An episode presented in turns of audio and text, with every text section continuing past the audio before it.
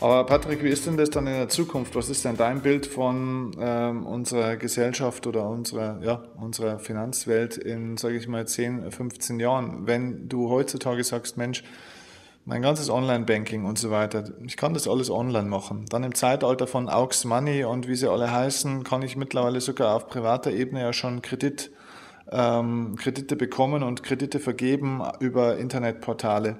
Ähm, ich brauche eigentlich keinen Bankberater mehr ähm, für die ganze Anlageberatung und so weiter und so fort. Ähm, jedenfalls keinen klassischen. Ne? Das mache ich eben über Leute wie zum Beispiel über dich. Ähm, gibt es in 10, 15 Jahren dann überhaupt noch eine Notwendigkeit, dass wir Banken haben? Ja, das ist eine gute Frage. Es gibt ja gerade die Diskussion, ob das Bargeld abgeschafft werden soll. Ja, mhm, ja. ähm, das ist ja so der nächste Schritt, um die Versklavung ähm, des gläsernen Kunden ähm, voranzutreiben. Also was in 10, 15 Jahren ist, kann ich natürlich nicht sagen. Aber Fakt ist ja, wenn du ein Online-Depot hast bei irgendeinem Online-Broker und dort Fonds kaufst, dann bedeutet es ja nur, dass du eigentlich den klassischen Bankberater dadurch ausschaltest. Das bedeutet aber nicht, dass du die Kosten nicht hast. Also wenn es spielt überhaupt gar keine Rolle, ob du über deinen Bankberater einen Fonds kaufst oder über Online-Banking. Die Kosten hast du so oder so. Ganz genau betrachtet ist es für die Bank sogar noch viel lukrativer, wenn du Online-Fonds ähm, kaufst, weil dann haben die nämlich die Beratungskosten ihrer Mitarbeiter nicht. Ja. Also von daher auch mal das Thema mit dieser, mit dieser ähm, Nullzinsphase. Also, also ich sage immer wieder, ich kann eigentlich, ich kann eigentlich dieses Wort nicht mehr hören, weil ähm, faktisch betrachtet gibt es gar keine Nullzinsphase. Also zumindest mal nicht bei meinen Mandanten. Ähm, das sind alles nur Dinge, die in der Presse ähm, pauschalisiert werden und in, das, in, den, in die Köpfe der, der, der Bürger hinein ähm, transportiert werden.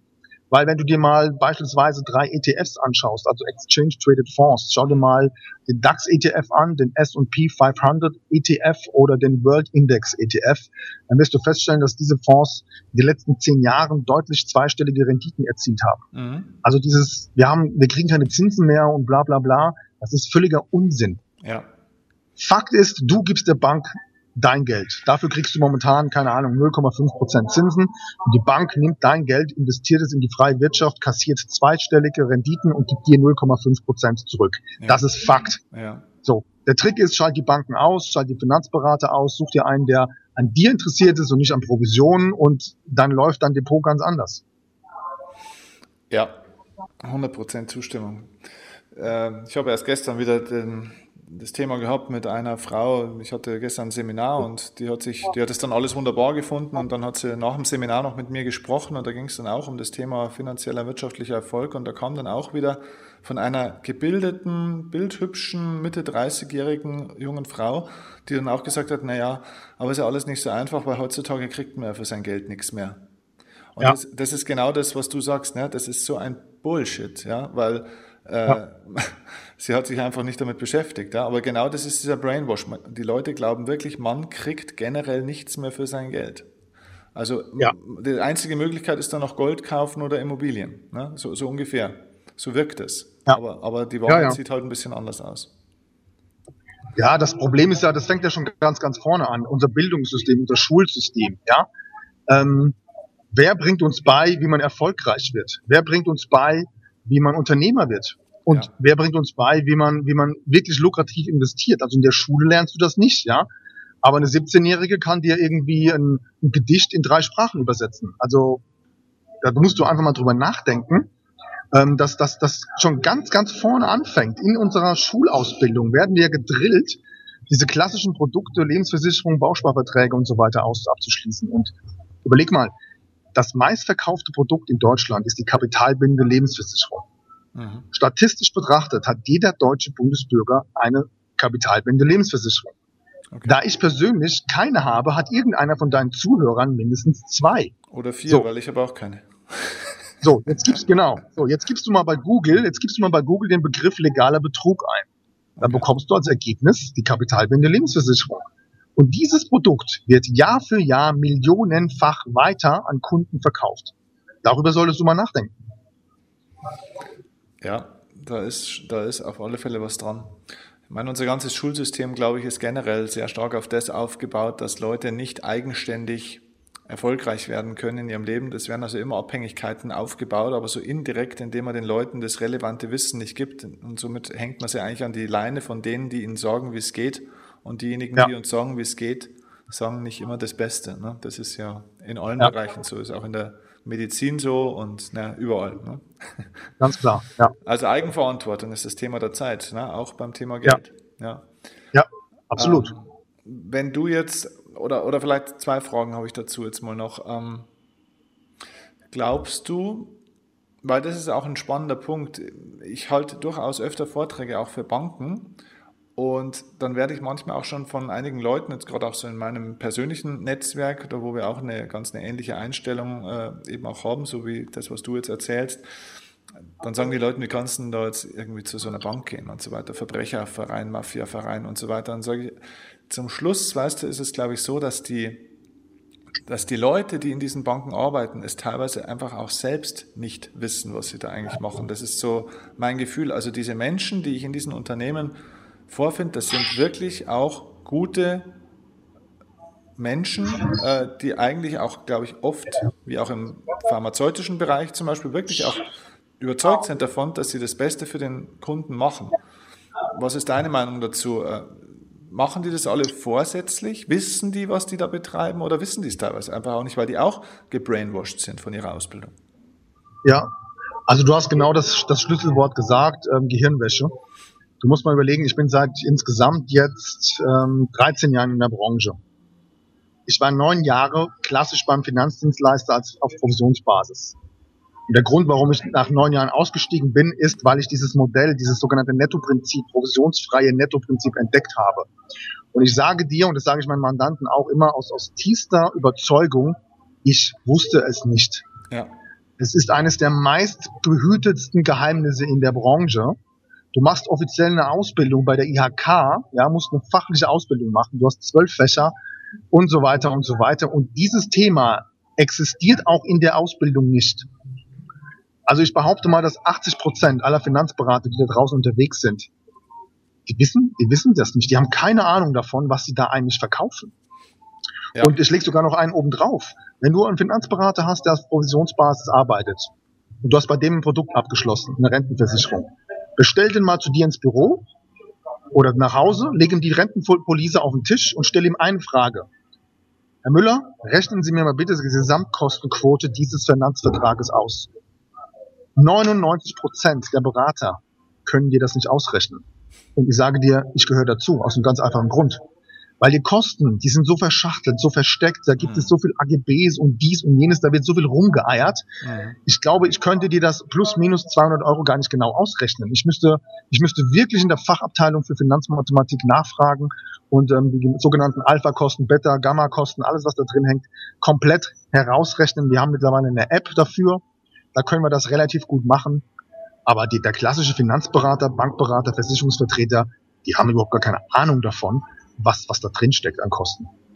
Ja, ist auch eine schlaue Strategie, ne? weil im Endeffekt schalte ich somit eigentlich die Moral aus, weil ich ja davon ausgehen müsste, dass ja diese ganzen Leute, die heute in der Beratungsposition sitzen, ja dann auch oftmals eben ethisch äh, nicht verkehrt äh, drauf sind, sondern eigentlich gute, ein gutes Herz auch haben und eine gute Absicht, eine gute Ethik haben, dass die sagen, Mensch, den Scheiß, den kann ich eigentlich gar nicht mehr verkaufen, guten Gewissens. Wenn die aber das selber gar nicht kapieren, schalte ich da an der Stelle natürlich die Moral wunderbar aus. Also das ist das, was ich auch immer sage, das finde ich auch immer wichtig, weil heutzutage dieses Banker-Bashing und so weiter und das Berater-Bashing, mir geht das ein bisschen zu weit, weil man, glaube ich, auch unterscheiden muss zwischen Systemarbeitern, also Leute, die im System arbeiten, und äh, Systembetreibern, also die, die es aufrechterhalten, die es ja, die es auch steuern, die es äh, im Endeffekt gemacht haben und auch ja, weiter ausbauen. Ich glaube, das sind zwei unterschiedliche Dinge. Ne?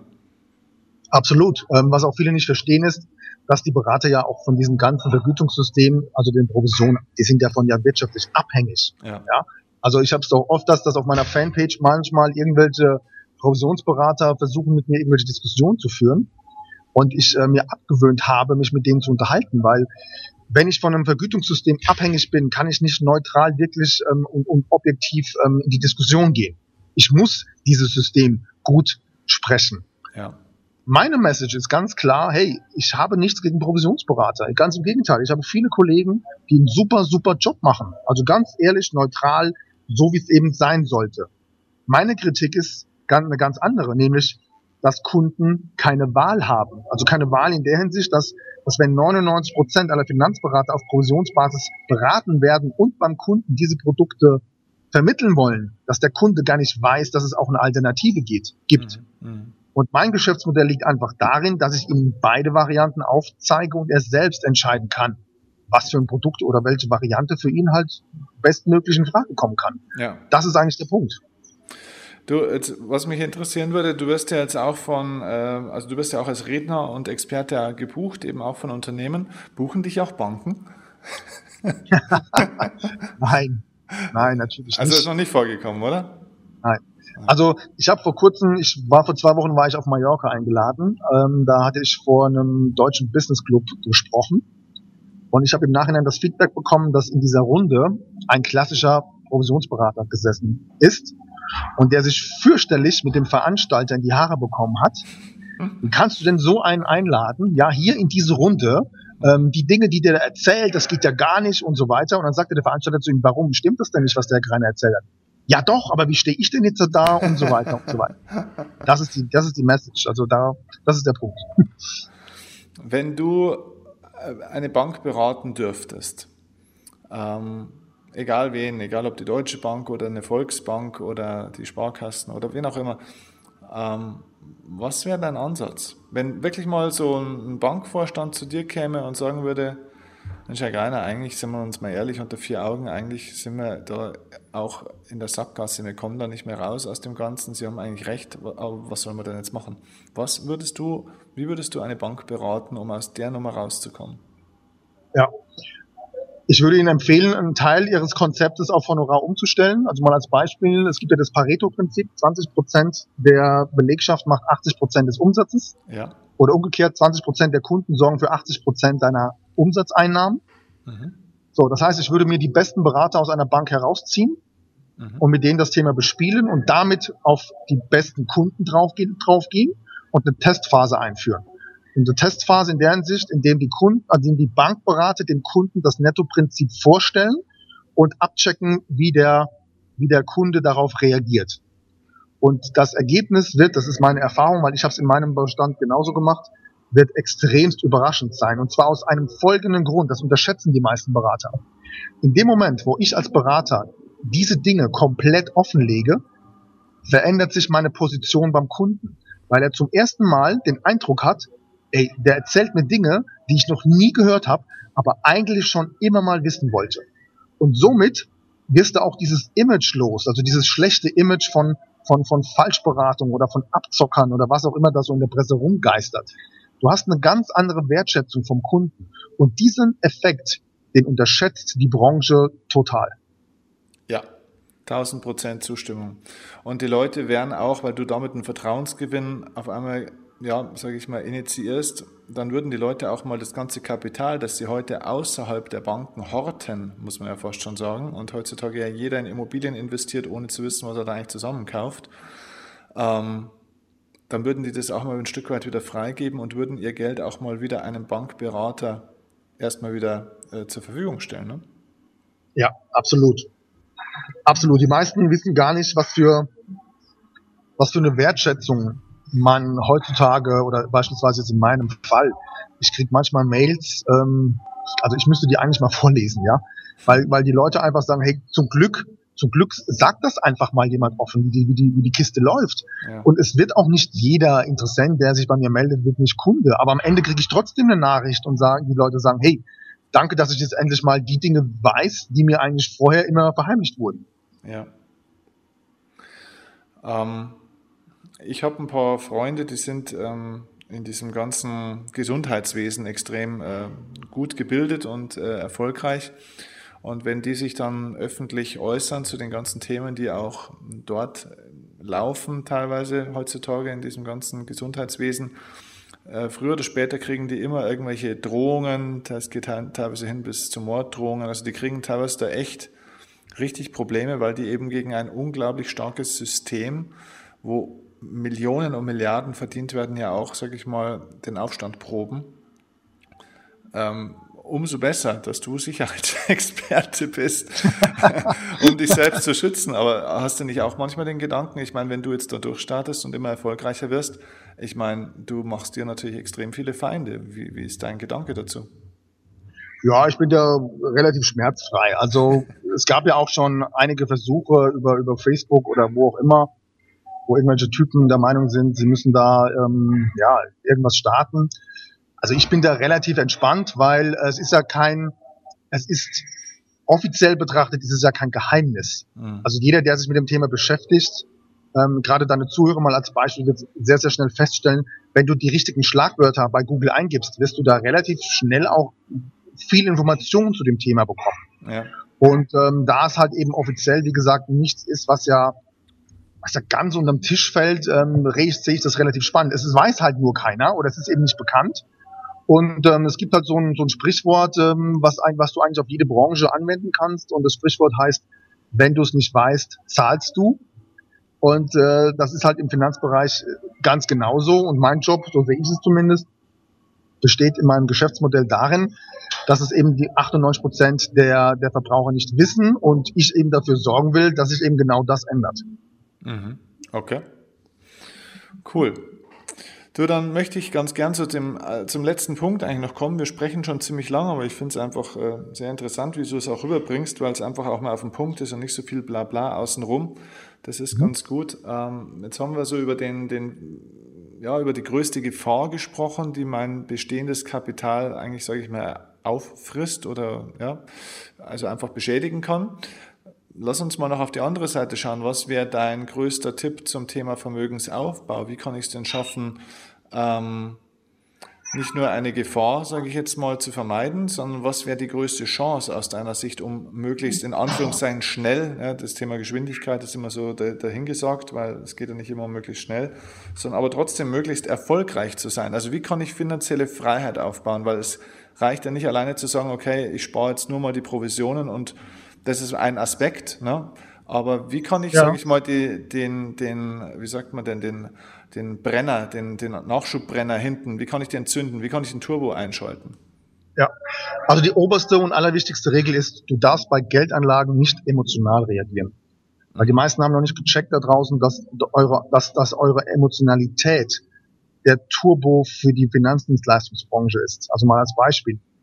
Die meisten schließen irgendwelche Produkte ab mit dem, mit dem ähm, Einwand, ich will kein Geld verlieren, ich habe Angst, Geld zu verlieren. Genau deswegen gibt es ja beispielsweise Produkte mit sogenannten Garantiezinsen.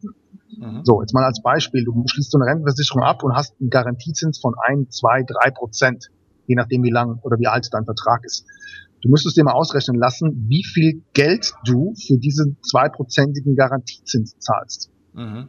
Wenn du das machst, würdest du feststellen, dass das eine Milchmädchenrechnung ist, ja? Mhm. Punkt eins. Also keine emotionale Herangehensweisen bei Geldanlagen.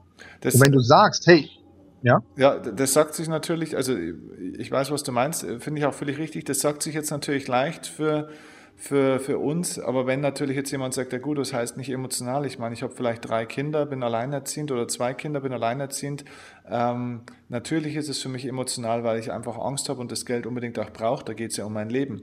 Das heißt, meine Frage ist, wie schalte ich dann das aus, dass ich dann nicht emotional rangehe, wenn Geld für mich ein emotionales Thema ist? Ja, das wäre nämlich der nächste Punkt gewesen. Wie macht man das? Mhm. Also erstmal der Unterschied zwischen Emotionalität und Logik.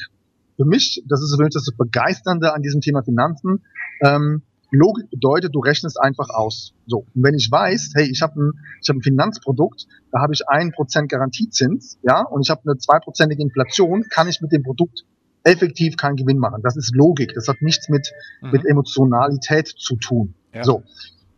Wir haben meistens vor Dingen Angst, die wir nicht kennen oder die wir nicht verstehen.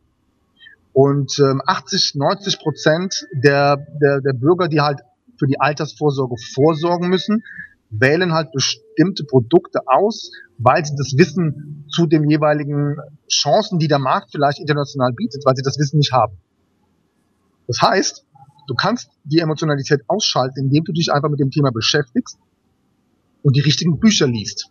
Und Bücher lesen bedeutet vielleicht mal so als Beispiel, du liest das Buch von Bodo Schäfer, äh, in sieben Jahren zur ersten Million. Du liest das Buch von Robert Kiyosaki, Rich Dad, Poor Dad. Ähm, du liest das Buch von Alex Fischer, Reicher als die Geissens. Warum macht das Sinn? Weil du auf einmal, wenn du diese Bücher liest, dein Mindset zum Thema Finanzen und dem, was möglich ist, das verändert sich. Du, du siehst auf einmal Dinge, die du vorher übersehen hast. Und das ist die Grundvoraussetzung, um diese Angst zu verlieren. Also die Angst zu verlieren, beispielsweise Geld zu, zu verschwenden oder Geld zu verlieren, wenn du es falsch investierst. Punkt eins. Punkt zwei, Aktien. Die meisten haben Angst vor Aktien, weil wenn es einen Crash gibt und so weiter. Eine Aktie ist im Prinzip ja nichts anderes, also wenn du die Aktie kaufst, ist ja nichts anderes als eine minimale Unternehmensbeteiligung. So, und jetzt stell dir mal vor, du bist Unternehmensinhaber, minimaler Unternehmensinhaber von Facebook, Google, Amazon, ähm, Harley Davidson, McDonalds und so weiter und so weiter. Und investierst bewusst in, in Unternehmen in Form von ETFs oder Fonds, die beispielsweise solche Groß, ähm, Großunternehmen mit im, im Portfolio haben.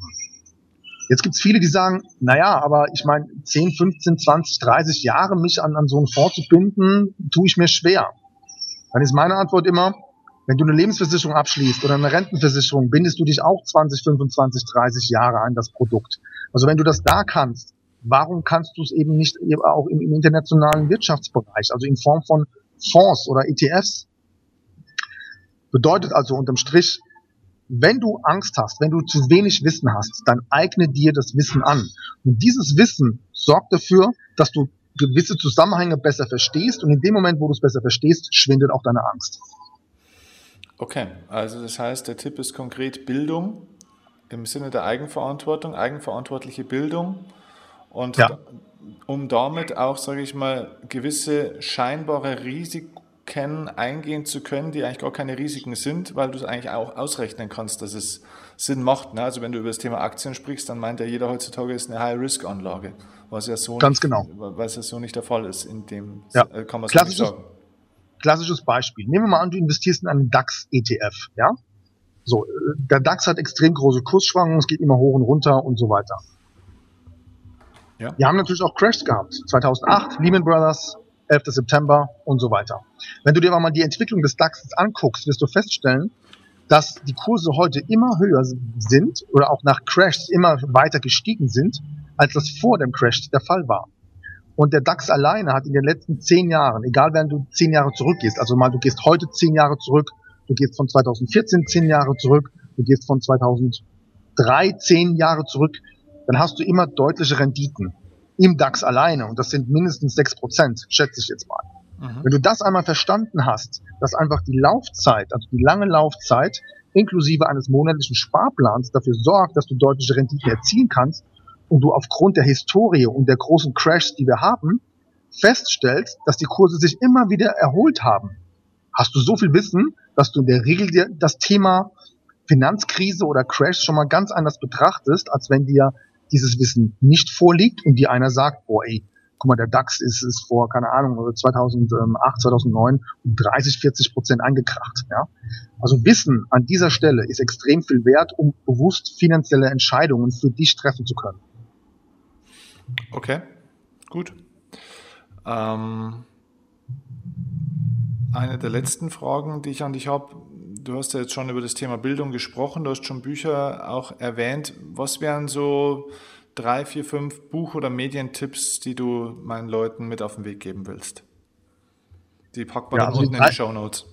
Ja, also die drei Bücher habe ich ja gerade schon empfohlen. Ähm, also absolut Muss. Also war einmal Bodo Schäfer. Äh, welches Buch von ihm speziell? Bodo Schäfer, ähm, Der Weg zur finanziellen Freiheit heißt das. Okay. Dann dann haben wir Robert Kiyosaki, Rich Dad, Poor Dad, das gibt's ja. auch auf Deutsch. Ja. Aha. Dann haben wir Alex Fischer, Reicher als die Geissens. Ja. Und ein viertes Buch ähm, heißt Der reichste Mann von Babylon, zum Beispiel. Ja. da geht es um Grundlagen, um das Grundlagenverständnis, wie, wie man investiert, wie man spart und wie man lukrativ quasi ähm, Geld anlegt. Okay. Cool. Was, was bedeutet für dich eigentlich finanzielle Freiheit? Dass ich irgendwann so viel Vermögen habe, dass ich nur von meinen Zinsen leben kann. Okay. Ab wann würdest du sagen, ist das für einen normalen Menschen, der sowas, sage ich mal, mit vielleicht 20 Jahren kapiert hat, ähm, möglich? Ja, ähm, das kann man so schwer sagen, es kommt auf deinen Lebensstil an, aber damit du mal eine Zahl hast, die meisten träumen ja davon, was heißt träumen, oder haben vielleicht das Ziel, eine Million, wenn ich eine Million hätte. Mhm. So. Und äh, wenn du jetzt mal überlegst, du hast die eine Million und legst sie fest zu fünf Prozent verzinst, fest verzinst an, dann hast du ja 50.000 Euro Ertrag pro Jahr und das wiederum durch zwölf Monate geteilt bedeutet, dass du knapp über 4.000 Euro pro Monat ausgeben kannst, ohne dass dein Vermögen weniger wird. Mhm. Nur damit Zuhörer mal so eine Idee haben, was ist eigentlich eine Million effektiv wert. Mhm. Cool. Okay. Bist du selber finanziell frei?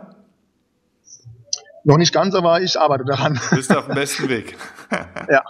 Ja, weil ich finde das so einen ganz wichtigen Punkt, weil ähm, es heißt ganz oft, vor kurzem erst wieder mal von einem Kollegen so diesen Satz gehört, ähm, lass dich niemals von Menschen beraten, ähm, die finanziell nicht erfolgreicher sind als du oder die finanziell selbst nicht frei sind. Ich finde das ein Quatsch.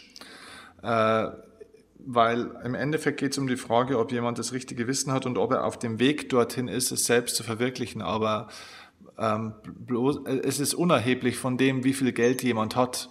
Wenn jemand 50 Millionen Euro auf dem Konto hat und die falschen Dinge tut, ist er für mich der schlechteste Ratgeber, ein schlechterer Ratgeber als ein Arbeitsloser, der mir vielleicht äh, was aus Alex Fischers Buch erzählt, weil er es gerade gelesen hat oder von jemand gehört hat. Ja, also es kommt immer schon auf den Inhalt äh, der Beratung an und nicht auf das, ähm, wie viel Kohle hat jetzt der Berater auf seiner auf seinem Privatkonto. Ich finde das einen sehr seltsamen Ansatz, der sich immer cool anhört, aber eigentlich Bullshit ist.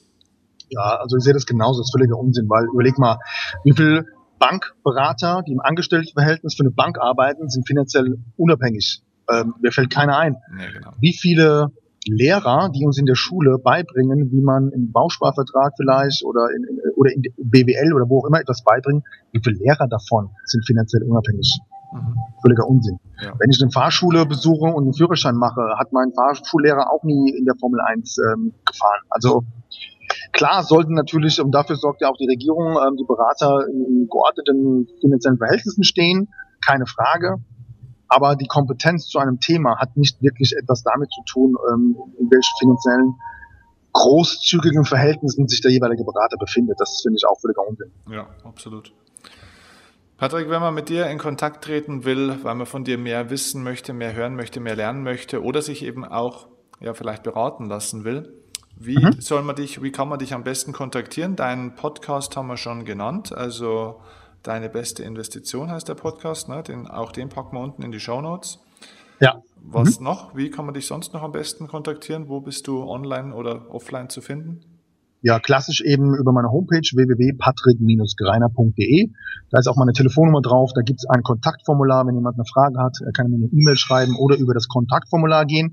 Und ich habe auch ein, ein kostenloses E-Book geschrieben, was sich jeder runterladen kann. Ähm, das E-Book heißt Investieren statt Verlieren. So schalten Sie Provisionen und Fondskosten zu Ihrem eigenen deutlich finanziellen Vorteil aus. Auch das ist eben für jeden ähm, ja, per Download verfügbar. Und ansonsten auch klassisch über Facebook. Also ich habe auch Kontakt mit denen über Facebook anschreiben, über Xing. Ähm, also wir nutzen quasi jeden Social Media Kanal, der momentan so in ist. Okay, cool. Also packen wir alles unten in die Show Notes, dass ihr die Kontaktmöglichkeit zu ihm habt. Ähm, eine letzte Botschaft nach dem Motto, was du schon immer mal sagen wolltest an meine Leute. Was ich immer mal sagen wollte, ja. ähm, ja, das ist eigentlich die, die, Kernbotschaft von vorhin in diesem Nebensatz. Und die sagt aus, dass, ähm, ja, dass wenn du es nicht weißt, dass du zahlst. Und das betrifft eben fast jeder Bereich in unserem Leben. Und gerade im Finanzbereich ähm, trifft das leider, leider sehr, sehr hart zu weil äh, du einfach in der Regel überhaupt keine Ahnung hast, was diese ganzen Finanzprodukte kosten. Und deswegen, bevor du ein Produkt weiterhin besparst oder zukünftig abschließen willst, schau lieber zweimal hin. Okay. Super, cool. Ich fand aber viel, viel Spannendes dabei, auch von dir so als Mensch und der ganze Hintergrund und der Ansatz ist, äh, finde ich, ein sehr, auch, auch von deiner Art her eine sehr angenehme Art und ja, kann ich von meinem Gefühl und auch von dem, was du inhaltlich erzählt hast, kann ich das nur unterstützen und kann nur sagen, nutzt den Patrick ähm, und lasst euch da helfen und unterstützen. Das ist, finde ich, eine total wichtige Geschichte. Danke dir für deine Zeit Steffen. und für dein ja, Wissen. Steffen, vielen, vielen lieben Dank für, das, für die Anfrage und für unser Gespräch. Hat super viel Spaß gemacht und ja, ich freue mich, wenn wir auch weiterhin in Kontakt bleiben. Das werden wir auf alle Fälle. Super. Bis okay, dann. Mach's dann gut. Mach's gut. Danke Ciao. dir. Ciao.